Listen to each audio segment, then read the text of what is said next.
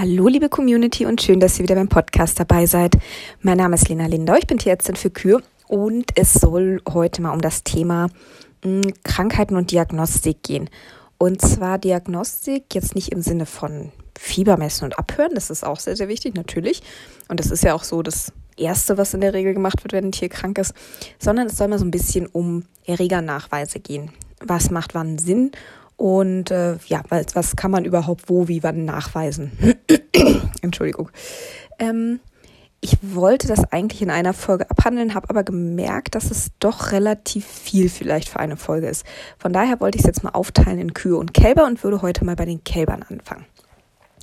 Ähm, ich sag mal, die üblichen Verdächtigen, wo sicherlich am häufigsten Diagnostik gemacht wird, ähm, das sind sicherlich Durchfallerkrankungen und Lungenentzündung. Das sind ja so die typischen Kinderkrankheiten neben Nabelentzündung. Bei Nabelentzündung mh, hm, wird meiner Erfahrung nach eher relativ wenig Diagnostik gemacht. Das sind halt äh, Eitererreger, Hautkeime, Umgebungskeime, die da die Infektion verursachen. Ähm, da wird in der Regel wenig Diagnostik gemacht, sondern die Diagnostik konzentriert sich, wie gesagt, hauptsächlich, nicht ausschließlich, aber hauptsächlich auf ähm, ja, wie gesagt, Durchfallerkrankung und Lungenentzündung. Und ähm, was kann man überhaupt an Erregern nachweisen? Eigentlich so gut wie alles. Also Viren, Bakterien sind ja so die ganz klassischen. Parasiten kann man natürlich nachweisen, äh, auch ganz klassisch.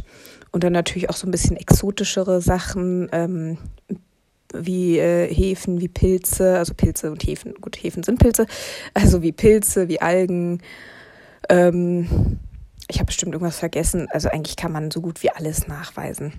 Und es gibt eben verschiedene Testverfahren. Also man kann indirekte Nachweise machen, indem man zum Beispiel äh, Antikörper bestimmt, ähm, die einem quasi im Blut zum Beispiel äh, anzeigen, dass ein Tier schon mal Kontakt mit ähm, diesem Erreger gehabt hat, gegen die sich diese Antikörper richten, gegen den sich diese Antikörper richten, so. Ähm, das ähm, gibt mir ja, wie gesagt, einfach nur eine Auskunft, dass dieser Erreger irgendwann mal im Tier war, ähm, aber keinen so richtigen zeitlichen Ablauf. Man kann so ein bisschen, es gibt für manche Antikörper auch äh, so ein bisschen, ja, Erfahrung, was Halbwertszeiten angeht, ne, wie lange die im Körper verbleiben, wie lange so eine Immunität bestehen bleibt. Daran kann man so ein bisschen an den sogenannten Antikörpertitern, also an Höhe, anhand der Höhe des der Konzentration der Antikörper kann man es ähm, eventuell ein bisschen abschätzen, aber ähm, ja, jetzt nicht so genau dran festmachen oder man kann eben direkten Erregernachweis machen über ähm, ein Anzuchtverfahren, zum Beispiel über ein äh, Vermehrungsverfahren eben und dann kann man verschiedene Stoffwechselvorgänge nachweisen, die dann über so einen Entscheidungsbaum, ne, also reagiert äh, der Erreger, den ich da habe, auf diese Reagenz, ja, nein, weiß nicht, wird der äh, blau, wird der rot, ne, dann gehe ich in die Richtung, dann mache ich den nächsten äh, Test, wird die Flüssigkeit, die Testflüssigkeit dann gelb oder bleibt die farblos, dann ne, gehe ich zum nächsten und so weiter. Jetzt mal ganz äh, vereinfacht dargestellt, gibt es dann so Entscheidungsbäume und Diagnostikbäume, an denen man sich langhangeln kann, wird vor allem viel für Bakterien genutzt. wenn die angezüchtet werden, die werden viel über ihre ähm, ja über ihre Reaktion auf bestimmte Substanzen beziehungsweise ihre Stoffwechselleistungen ähm, bestimmt. Kann man das sehr, sehr genau auch bestimmen tatsächlich. Äh, ist natürlich etwas äh, aufwendiger, sag ich mal. Ähm, man kann aber zum Beispiel auch ein PCR-Verfahren machen, also indem man die Erreger-DNA nachweist. Das geht natürlich für Viren und Bakterien, das geht auch für Parasiten zum Beispiel.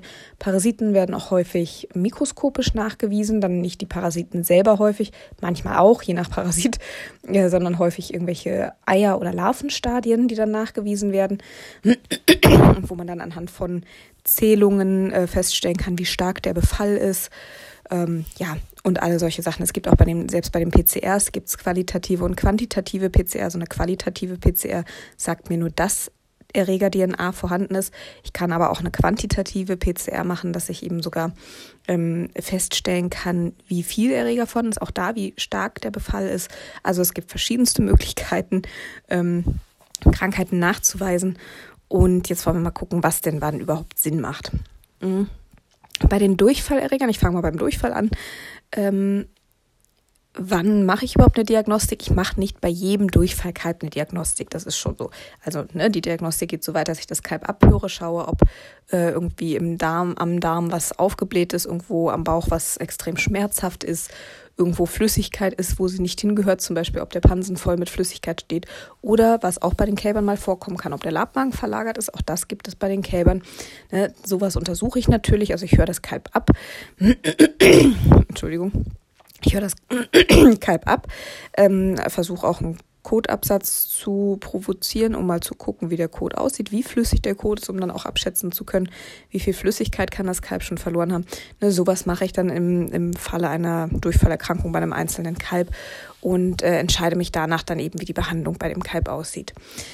Ähm, Ab und zu mache ich auch bei den Einzelkälbern schon eine weitere Diagnostik. Also meine erste Anlaufstelle für einen Erregernachweis ist tatsächlich immer ähm, der Schnelltest. Ich habe einen Schnelltest im Auto, der fünf, die fünf häufigsten ähm, Erreger nachweisen kann. Das sind äh, Kryptosporidien, Rotaviren, Coronaviren, äh, E. coli-Bakterien, da auch nur bestimmte und Clostridium perfringens. Das sind so die fünf üblichen Verdächtigen bei den jungen Kälbern. Zumindest klar, bei den älteren können auch mal Coccidien noch dazukommen. Ähm, da ist aber auch die Symptomatik relativ typisch und auch vom Alter her kann man das meistens ganz gut so zuordnen. Ähm, Genau, aber ansonsten nehme ich ganz gerne einfach meinen Schnelltest. Da weiß ich in fünf Minuten, ob einer dieser Erreger vorhanden ist oder nicht. Natürlich, wie alle Testverfahren, ist auch dieser Test nicht hundertprozentig, aber schon sehr genau. Also ich habe auch schon den Test durchgeführt und wir haben danach noch zur Sicherheit eine Kotprobe ins Labor geschickt. Die Ergebnisse waren komplett identisch. Wie gesagt, ist kein hundertprozentig, äh, kein hundertprozentiger Test. Gerade wenn der Test negativ ist, ist das nie ein Beweis, dass der Erreger nicht doch vorhanden sein kann. Es werden auch nicht immer alle Erreger kontinuierlich ausgeschieden vom Kalb. Ne? Manchmal sind die Erreger zwar ursächlich des Ganzen, sind aber vielleicht schon gar nicht mehr in dem Maße vorhanden, dass sie nachgewiesen werden können. Aber die Darmschäden sind halt noch da und das Kalb hat immer noch Durchfall. Also ne, so es ist, es ist kein Beweis, aber ich finde es ganz hilfreich, weil wenn ich jetzt zum Beispiel im Schnelltest mm, einen Nachweis von einem Rotavirus habe, ja gut, dann bräuchte das Kalb zum Beispiel nicht unbedingt antibiotisch behandeln. Ne? Das würde ja nur Sinn machen, wenn ich ein E. coli oder, ähm, oder ein Clostridium zum Beispiel drin habe. Also das ist zumindest mal eine Entscheidung über, welches Medikament macht Sinn. Äh, da kann das schon mal helfen. Und ähm, auch wenn ich bestandsweise Probleme mit Durchfall habe, mache ich als erstes ganz gerne diesen Schnelltest, um einfach mal einen Überblick zu haben und um auch kurzfristig schon was machen zu können, um kurzfristig auch schon irgendwie sinnvoll behandeln zu können, vielleicht schon die ersten Vorbeugemaßnahmen einleiten zu können. Ähnliches ist meine allererste Wahl immer dieser Schnelltest. Wenn in dem Schnelltest entweder nichts rauskommt, auch bei mehreren Kälbern vielleicht nicht, wenn was rauskommt, was, wo ich irgendwie sage, irgendwie passt mir das mit den Symptomen nicht so richtig oder weiß nicht, oder das Medikament, was dann helfen müsste, schlägt nicht an oder wie auch immer, ne, kann ja auch mal alles sein. Äh, oder man hat mal ganz schwerwiegende Verläufe oder ganz untypische Verläufe, man hat unheimlich ja gut, unheimlich viele hat man bei Bestandsproblemen ja. Na, also wenn irgendwas so ein bisschen außer der Reihe ist, sag ich mal, dann, ähm, oder wir einfach auch mit Behandlung und Vorbeuge nicht weiterkommen, dann natürlich, um Gottes Willen, dann nehme ich eine Kotprobe und schicke die ins Labor. Ähm, da wird dann, da gibt's verschiedene kommerzielle Labore, die sowas anbieten, auch die äh, Labore an den Unikliniken, ähm, also an den äh, ne, Uni Gießen, Leipzig, Hannover, München, Berlin, so, ich wollte gerade sagen, eine fehlt.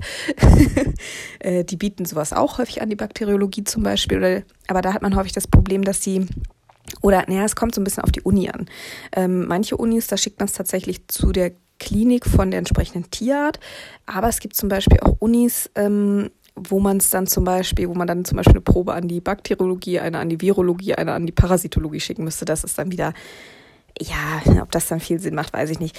Also, aber wie gesagt, es gibt auch kommerzielle Labore, wo man sowas hinschicken kann. Die haben dann so ein, ähm, weiß nicht, Durchfallprofil Kalb zum Beispiel, wo dann so die häufigsten Erreger mit drin sind, äh, aber auch vielleicht nochmal so ein paar drüber hinaus, also nicht nur diese fünf, die ich eben gesagt habe, sondern die auch nochmal automatisch nochmal vier, fünf weitere mit untersuchen. Ne? Oder die haben dann ein Durchfallprofil Kalb, klein und groß. Ne? Das eine ist halt ein bisschen abgespeckt, da deckt wieder nur so die üblichen Verdächtigen ab und das andere ist so ein ganz umfangreiches.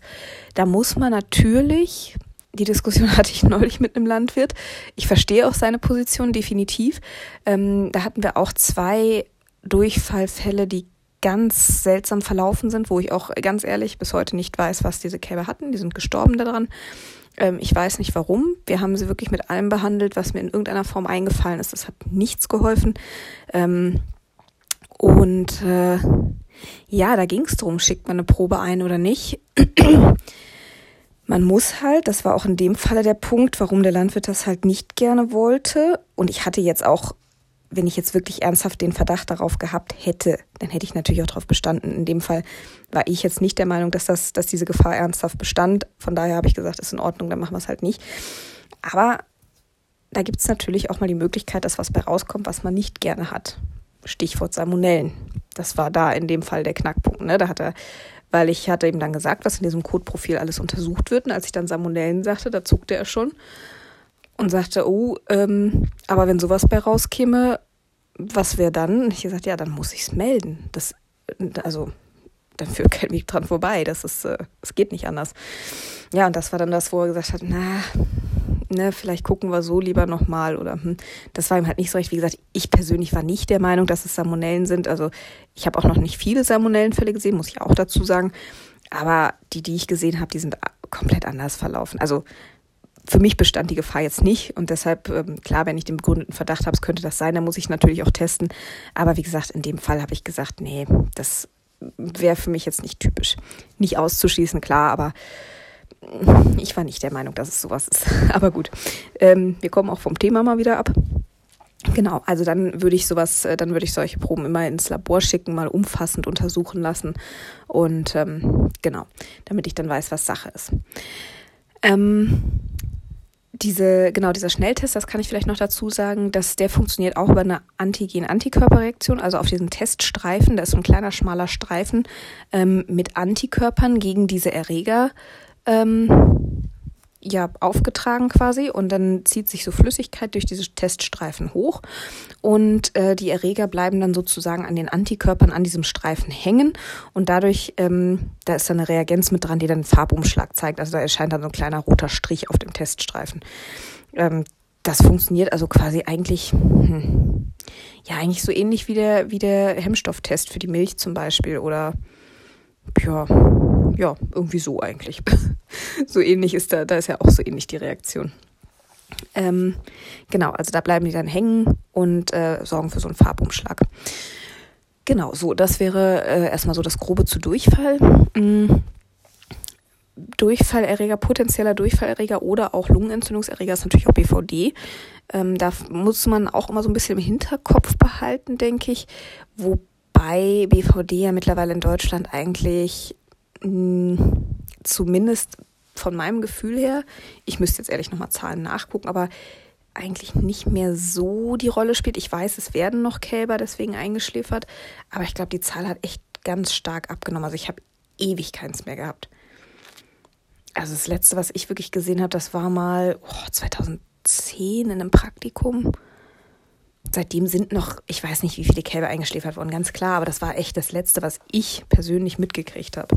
Also von daher, ja, gefühlt würde ich sagen, spielt nicht mehr so die riesengroße Rolle, aber ich würde es immer mal mit im Hinterkopf haben bei so ungeklärten Geschehen. Kälber haben zwar über die Ohrstanze alle ihren Status, ähm, nichtsdestotrotz, auch das ist ja nicht 100% beweisend. Also von daher, ne, also bei diesen Diagnostikdingern, äh, viele sagen dann immer, ja, aber da muss doch irgendwas bei rauskommen oder ja, da ist doch jetzt aber das und das rausgekommen, wieso klappt es denn nicht?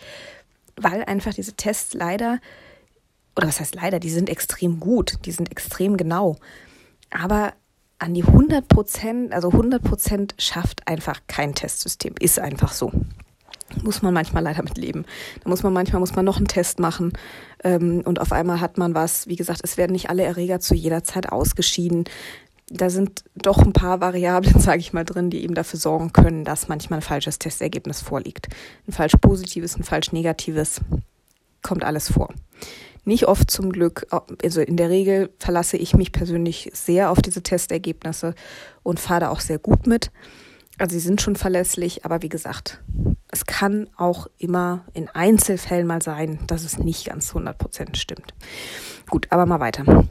Ähm, dann, ähm, wo war ich stehen geblieben? Ach genau, Atemwegserkrankung können wir mal weitermachen. So, bei den Atemwegserkrankungen ist es ein bisschen komplizierter. Jetzt beim Durchfall ist klar, da kommt äh, hinten Durchfall raus, den kann man sammeln und untersuchen. Möglichst frisch natürlich, nicht aus dem Einstreu irgendwo sammeln, dann ist schon wieder alles mögliche andere dran, sondern möglichst direkt frisch aus dem Popo ähm, entweder mal die Hand drunter halten, wenn gerade was kommt, oder was ich auch gerne mache, ich popel wirklich mal mit dem Zeigefinger vorsichtig natürlich äh, hinten im After so ein bisschen, ne, steck den Finger da rein und bewege den mal so ein bisschen. Und häufig fangen die Kälber dann von selber sofort an zu drücken und äh, ja, drücken einem was in die Hand direkt. Das ist natürlich am einfachsten. Ähm, genau, bei den Atemwegserkrankungen ist es etwas komplizierter. Da gibt es erstens viele verschiedene Möglichkeiten, was nachzuweisen und äh, beziehungsweise verschiedene Möglichkeiten, Proben zu nehmen. Und ähm, da ist es auch mit der Diagnostik tatsächlich ein bisschen schwieriger.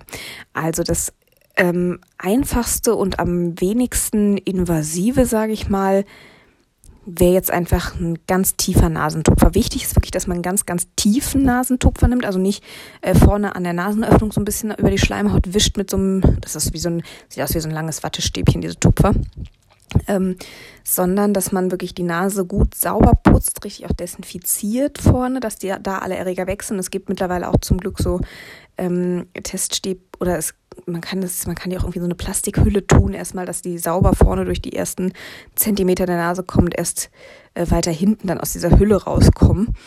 Ähm, weil man muss da wirklich tief in die Nase rein. Die Kälber finden das überhaupt nicht lustig. Wer schon mal äh, einen Corona-Test machen musste, weiß, wovon ich spreche. Macht keinen Spaß. Aber man muss halt wirklich richtig tief hinten rein, so Richtung Rachen hinten, ähm, weil eben vorne einfach die ganzen, alles, was die Atemluft so mitbringt, das sitzt ja alles direkt vorne an der Nasenschleimhaut. Und dann hat man zwar immer ein Ergebnis, aber man hat halt echt immer ein wildes Ergebnis, wo alles Mögliche drin ist. Und das sind halt auch nicht unbedingt dann die Kandidaten, die dann Probleme machen. Die sind vielleicht dabei, kann sein, vielleicht aber auch nicht. Deshalb immer wirklich von ganz hinten, dass man wirklich nur einen Abstrich von den, äh, von den Atemwegserregern in dem Fall dann hat von der tiefen Atemschleimhaut. Ähm, das ist, äh, gibt eine gewisse Aussagekraft. Ähm, die werden dann in so ein Nährmedium verbracht, werden weggeschickt und dann über Anzucht äh, werden dann auch die Erreger direkt nachgewiesen. Sowohl Viren als auch Bakterien sind da in der Regel beteiligt. Ist wie bei uns Menschen. In der Regel kommen zuerst oder so häufig kommen erst die Viren ähm, und äh, schädigen schon mal vor und dann kommen die Bakterien obendrauf. Meistens. So. Und ähm, jetzt ist es aber so, dass ich zwar diesen tiefen Nasentupfer, die sind schon ganz gut, die sind aber auch ja nicht zwingend die, die nachher auch in der Lunge Probleme machen. Beziehungsweise in der Lunge können nochmal andere dazukommen. Andere, die man oben nachgewiesen hat, sind vielleicht in der Lunge nicht vorhanden. Ähm, deshalb ist momentan irgendwie mm, so ganz, wie soll ich sagen, ist so ganz in, hätte ich fast gesagt, äh, diese ähm, Trachealspülprobe oder sogar eine bronchoalveoläre Lavage. So, das sind jetzt ganz tolle Namen. Trachealspülprobe, die Trachea ist die Luftröhre. Und dann ergibt sich eigentlich auch schon ungefähr, was man tut. Man spült äh, eine sterile Kochsalzlösung in die Luftröhre, saugt die wieder an und ähm, bestimmt aus dieser Spülflüssigkeit dann die Erreger. Das ist eine sehr schöne Sache. Da ist man in der Luftröhre, ähm, hat da direkt die Erreger. Das ist natürlich ein noch tieferer Atemweg, wo man dann wirklich äh, schon näher an den Ort des Geschehens kommt, aber man ist auch noch nicht ganz da. Also auch die in der Trachea, äh, also in der Luftröhre, müssen nicht zwingend die sein, die dann nachher auch in der Lunge zu finden sind. Dann wäre die bronchoalveoläre Lavage das nächste. Das ist im Prinzip jetzt ein noch komplizierterer Name für ein ganz ähnliches Prinzip, nämlich dass man in die Bronchien und in die Alveolen die Kochsalzlösung reinspült. Da geht man halt in beiden Fällen über so ein kleines Loch in der Luftröhre, sticht man von außen, macht man, macht man, rasiert man eine kleine Stelle auf der Luftröhre, ähm, betäubt das Lokal, ähm, manchmal muss man das, oder häufig muss man auch das Kalb noch ein bisschen sedieren, dass die stillhalten, weil die finden das natürlich auch nicht so witzig. Und dann sticht man mit einer langen oder mit einer dickeren Nadel ähm, durch die Haut in die Luftröhre und über äh, und kann damit so und führt dann da so einen Schlauch ein. Ähm, ja, und über diesen Schlauch ähm, wird dann eben diese Spülflüssigkeit da reingespült und wieder angesaugt mit einer ganz normalen Spritze. Und das funktioniert auch sehr gut, ist gar nicht so schwierig tatsächlich. Ich habe mich da auch lange vorgescheut, weil ich dachte, um Gottes Willen, das war so eine halbe OP. Ist es gar nicht, es ist gar nicht so schwierig. Ähm, und das funktioniert auch sehr gut und man hat auch häufig einen schönen Erregernachweis. Und bei der bronchoalveolären Lavage hat man ja sogar tatsächlich direkt aus der Lunge die Erreger. Das ist natürlich super. Jetzt hat nur so eine Kälberlunge den entscheidenden Nachteil, dass die, also es kann auch ein Vorteil sein, aber es ist manchmal auch echt ein Nachteil, dass die sehr stark gelappt ist, also so aus ganz vielen kleinen Lungenläppchen bestehen, die untereinander quasi keine Verbindung haben. Das hat einen Vorteil, nämlich dass Infektionen auch sehr lokal begrenzt sein können auf so ein, zwei, drei Läppchen. Hat aber auch den Nachteil, dass man natürlich keinen Einfluss darauf hat, wo diese Spülflüssigkeit hinläuft. Wenn man Glück hat, dann läuft hier in so einen infizierten Lappen. Wenn nicht, aber halt auch nicht. Und dann hat man nachher vielleicht irgendein Erregerchen drin, vielleicht auch gar keins.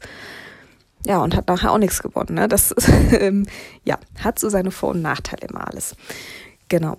Und man kann auch bei Lungenerkrankungen ähm, einen indirekten Nachweis von Antikörpern im Blut einfach machen ähm, dass man also einfach Blut abnimmt und das ins Labor schickt und die bestimmen dann eben Antikörper gegen oder beziehungsweise bestimmen, gegen welche Erreger Antikörper im Blut vorhanden sind. Ähm, ich habe beim letzten Fall hatte ich, glaube ich, auch von erzählt, habe ich so eine gepaarte Serumprobe gemacht. Das heißt, ähm, nee, heißt das dann gepaarte Serumprobe? Nee, das heißt dann noch irgendwie anders. Aber ich habe so, einen, so einen Doppelnachweis sozusagen gemacht, um ein bisschen sicherer zu gehen. Ich habe bei den letzten Kälbern, die waren mir persönlich, ich hatte ein bisschen Bedenken, weil die so schlecht dran waren, weil die so schlecht Luft bekommen haben, hatte ich persönlich ein bisschen Bedenken, den Schlauch in den Hals zu schieben, obwohl der Schlauch echt ganz, ganz, ganz, ganz dünn ist. Ne? Also ist jetzt nicht, dass da so eine riesen Röhre reingeschoben wird, aber denen dann noch Flüssigkeit reinzuspülen, die diesem Stress auszusetzen, sedieren wollte ich es ja auch nicht, das war mir zu heikel ähm, in dem Fall habe ich es dann so gemacht, ich habe einen tiefen Nasentupfer genommen und habe bei den gleichen Kälbern dann auch noch Blut gezogen für einen Antikörpernachweis, sodass ich also einen Erregernachweis und einen Antikörpernachweis habe. Die Antikörper, die werden ja auch gegen die Erreger in der Lunge direkt gebildet.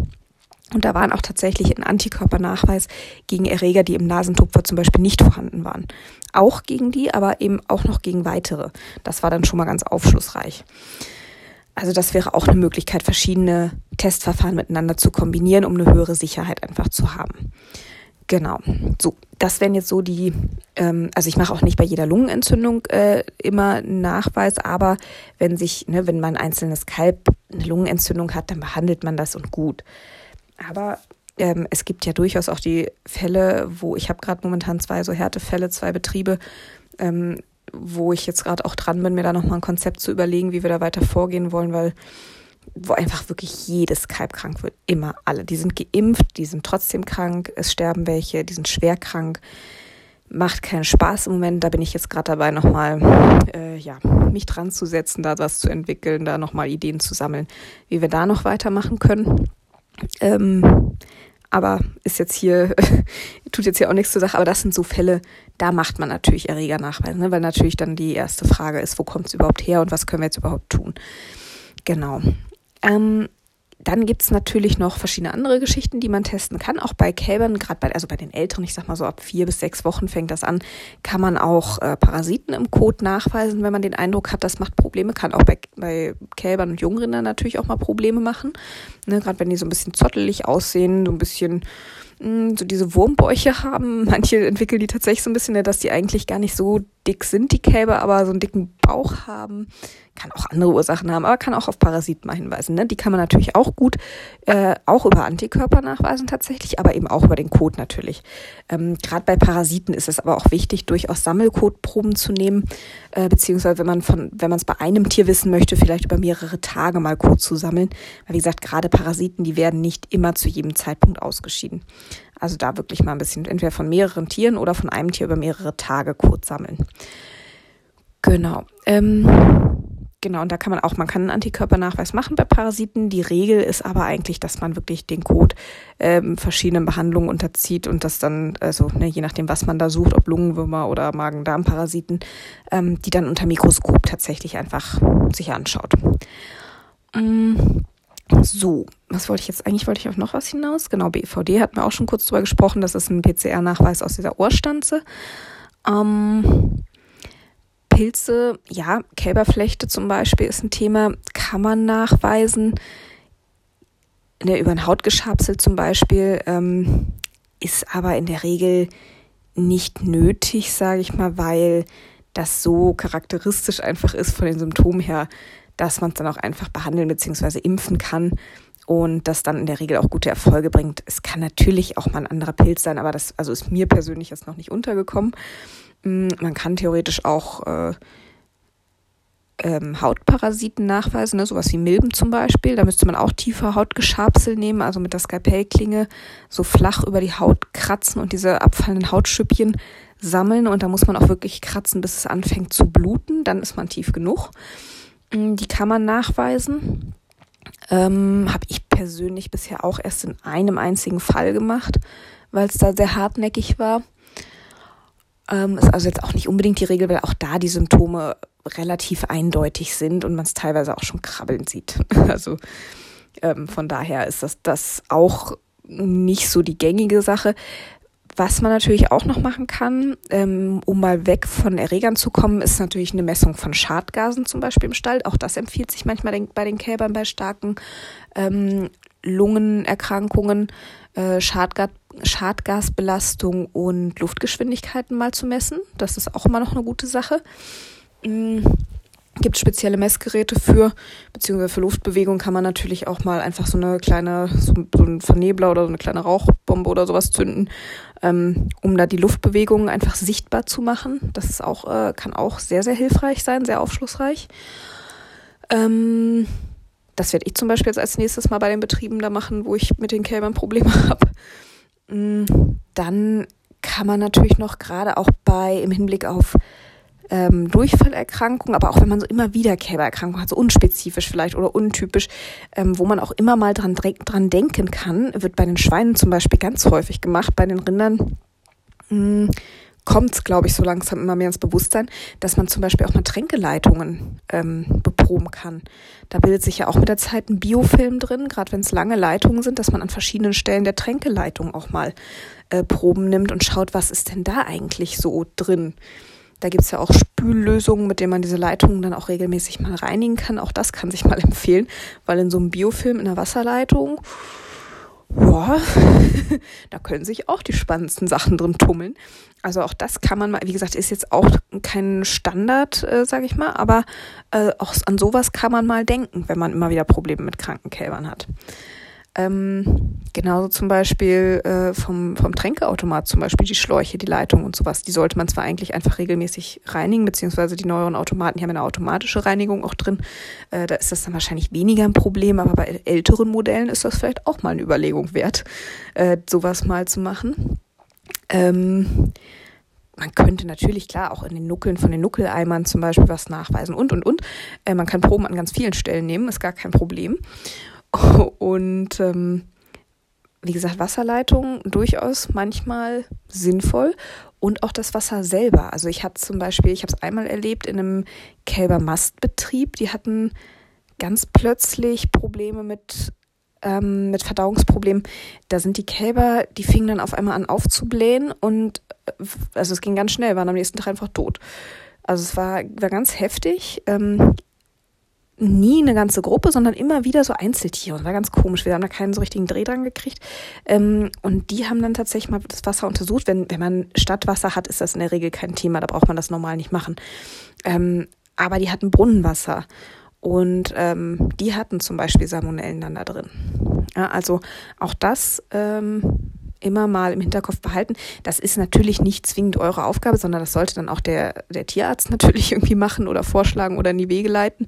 Ähm, aber dass ihr mal so einen Überblick habt, warum euer Tierarzt vielleicht sowas mal vorschlagen könnte oder ähm, vielleicht könnt ihr es ja auch mal vorschlagen, wenn ihr sagt, es könnte sowas in die Richtung sein oder ihr wollt mal was anderes noch getestet haben oder es gibt sonst kein Ergebnis oder was. Einfach mal ein paar Ideen, ähm, was man noch alles testen kann. Man kann echt viel testen. Gut, aber ich denke, hm, bei den Kälbern waren das, glaube ich, so die üblichen, ja, auch ein paar unübliche Dinge, aber ich sag mal so die häufigsten, die wichtigsten Nachweise, die man so machen kann. Und dann ist es natürlich abschließend auch noch wichtig, mit diesen Nachweisen auch was zu tun. Also, dass man dann entweder ähm, eine, ja, entweder Vorbeuge mal, also entweder, also das erste, was man hat, ist natürlich eine Entscheidungshilfe, wie man akute Fälle behandelt. Ähm, aber man kann dann häufig ja auch Vorbeugemaßnahmen daraus ableiten. Ne? Gerade zum Beispiel bei Durchfall, wenn man jetzt einen Router oder ein Coronavirus nachweist, dann kann man eine Mutterschutzimpfung anfangen. Wenn man Kryptosporidien nachweist, dann kann man ähm, vielleicht zumindest eine Zeit lang mit äh, Halofuginun oder ähm, einem anderen Mittel, was mittlerweile gibt, was eigentlich nicht dafür gedacht ist. Naja, haben wir jetzt hier gar nicht gesagt. Ähm, erstmal vorbeugend arbeiten, ähm, kann spezielle Desinfektionsmittel dann auch einsetzen. Mm, wenn man mit Kolis, mit Clostridien zu tun hat oder auch bei Kryptosporidien natürlich, kann man natürlich auch gucken, was kann ich in der Hygiene vielleicht noch verbessern, was kann ich, ähm, ja, kann ich irgendwie versuchen, bei den Kälbern ein rein-raus-Verfahren anzustreben, kann ich in der Fütterungshygiene noch was besser machen, ähm, die Eimer häufiger sauber machen, gründlicher sauber machen, wie auch immer, die Nuckel öfter tauschen. Ähm, bei den Atemwegserregern kann ich gucken, gibt es da vielleicht gegen die Erreger, die ich drin habe, eine sinnvolle Impfung, die ich machen kann? Kann ich da eventuell auch eine Mutterschutzimpfung anfangen?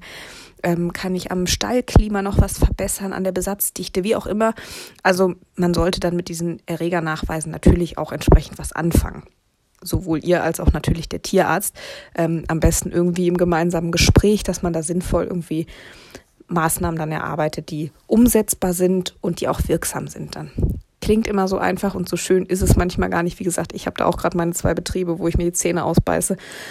Aber wir bleiben dran. Ähm, da auch nur noch die Bitte an euch, weil ich da auch mit dem einen Betrieb zumindest gerade so ein bisschen immer Diskussion habe. Der möchte gerne was gemacht haben.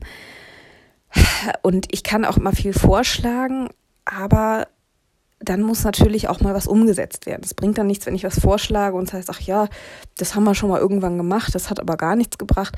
Ja, das war aber vor fünf Jahren. Vielleicht ist die Situation ja jetzt anders oder vielleicht bringt es jetzt doch was. Vielleicht haben sich die Erreger geändert. Ich weiß ja nicht, was vor fünf Jahren war. Da war ich in dem Betrieb noch nicht. Keine Ahnung, was da war. Ich kann jetzt nur mit dem arbeiten, was ich jetzt habe, mit den Erregern, die ich jetzt habe, meine Meinung dazu sagen. Aber wenn dann halt häufig auch gesagt wird, ach, meinst du, das bringt so viel oder ähm, ne, oder wie gesagt, haben wir schon mal gemacht, hat nichts gebracht. Ja gut, ne, dann muss ich auch irgendwann, also es gibt halt auch nur gewisse Sachen, die ich vorschlagen kann und irgendwann ist dann auch Ende und irgendwas davon muss dann entweder umgesetzt werden oder man muss damit leben, wie es jetzt ist. Alles, also beides geht nicht, nichts tun und erwarten, dass es besser wird, äh, hat noch nie funktioniert. Von daher ähm, auch ein bisschen mal auf den Tierarzt vertrauen, auch mal Sachen ausprobieren einfach. Es kann sein, dass nicht sofort jede Maßnahme was bringt. Ne? Also es kann sein, dass ihr irgendwas ändert und es tut sich überhaupt nichts. Das ist möglich. Da muss man das nächste probieren. Und ich würde auch nie zu viel auf einmal, sondern nur mal so ein, zwei Sachen, dass man nachher auch nachvollziehen kann, was davon hat denn jetzt wirklich was gebracht und was können wir weglassen, weil es nicht, nichts gebracht hat. Also nicht gleich den kompletten Stall auf den Kopf stellen, sondern wirklich mal mit ein, zwei Sachen anfangen, die aber auch konsequent mal eine Weile machen und äh, ja, dann eben gucken, hat sich was geändert oder nicht. Wenn nicht, probieren wir das nächste. Und wenn doch, dann ist doch gut. Dann lassen wir es so. Können vielleicht trotzdem noch was dabei machen. Ja, aber wie gesagt, auch ruhig mal zumindest, also wenigstens die Sachen, die auch wirklich realistischerweise für euch umzusetzen sind, die auch wirklich einfach mal machen, ähm, ausprobieren. Man muss ne, auch der Tierarzt ist nicht allwissend, auch der muss sich da rantasten manchmal. Äh, jeder Stall ist unterschiedlich, jede Situation ist mal unterschiedlich. Also ne, man kann immer schlaue Tipps geben. Letzten Endes muss es ausprobiert werden. Was bei dem einen wunderbar funktioniert, bringt bei dem anderen gar nichts und andersrum ist einfach so. Und da muss man halt einfach sich auch mal ein bisschen durchprobieren, bis man so sich der Sache ein bisschen angenähert hat. Das noch als kleines Abschlusswort dahinter, falls mal euer Tierarzt was sagt und es bringt nichts ja, das passiert. Das ist so. Gut. Dann so viel erstmal dazu. Nächste Woche, denke ich, machen wir bei den Kühen weiter. Vielleicht ich, überspringe ich auch eine Woche, mache übernächste Woche die Kühe. Das überlege ich mir noch, wie ich lustig bin. Auf jeden Fall kommt das bei den Kühen natürlich auch nochmal. Und jetzt wünsche ich euch aber erstmal eine wunderschöne Restwoche mit ganz vielen gesunden Kälbern, bei denen überhaupt keine Proben genommen werden müssen. Und bedanke mich bei euch fürs Zuhören. Oh, wenn ihr noch Lust habt, ähm, bis zum 24.01. kann man sich noch ähm, für meinen Frischmelker Online-Kurs äh, anmelden. Da könnt ihr gerne mal auf theo.farm vorbeigucken, würde ich mich sehr freuen. Und äh, ansonsten danke fürs Zuhören und wenn ihr mögt, hören wir uns nächste Woche wieder. Bis dahin, macht's gut.